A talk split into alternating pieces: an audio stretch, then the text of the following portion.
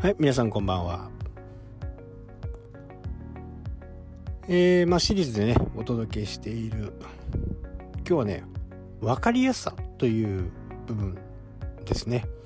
これ非常に大切で、えー、見ている人がね、自分がこうプロとしてね、えー、やっている場合は素人に分かるように、説明しなければならないとまあ、簡単に言うとね、えー、みんなそんなことは分かってるよって言いますけどなかなかこれが伝わらない、えー、伝えることがね苦手な方が結構多いんですけど、えー、細部にわたってね、えー、説明するというところがこう大切なんですよね。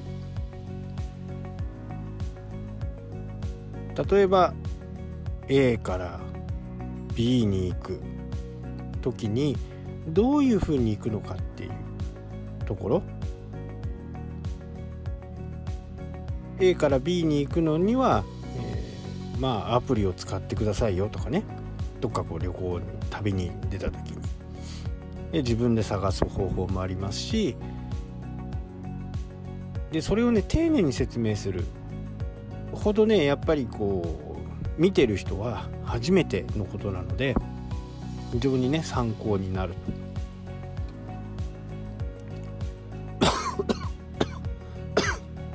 あすいません初めてこうその人のこうブログの記事とかサイトとか動画とかね見ても楽しめるっていうことはね、えー、分かりやすいっていうことなんですよ。分かりやすいから楽しめる。もしね、えー、なんか、うん、この人のちょっと専門性が高くてちょっと分かりづらいなっていうと楽しめてないですよね。なのでその楽しめるっていうことが非常に大切なんですね。まあこれは相手方にしてみないとなかなか楽しめてるか楽しめてないかわからないと思いますけど少なくてもね、えー、サイトとかの場合は、継続して見てもらえる。スクロールしてもらえるとかね。そのページを、の滞在時間が長いというところが非常に大切ですね。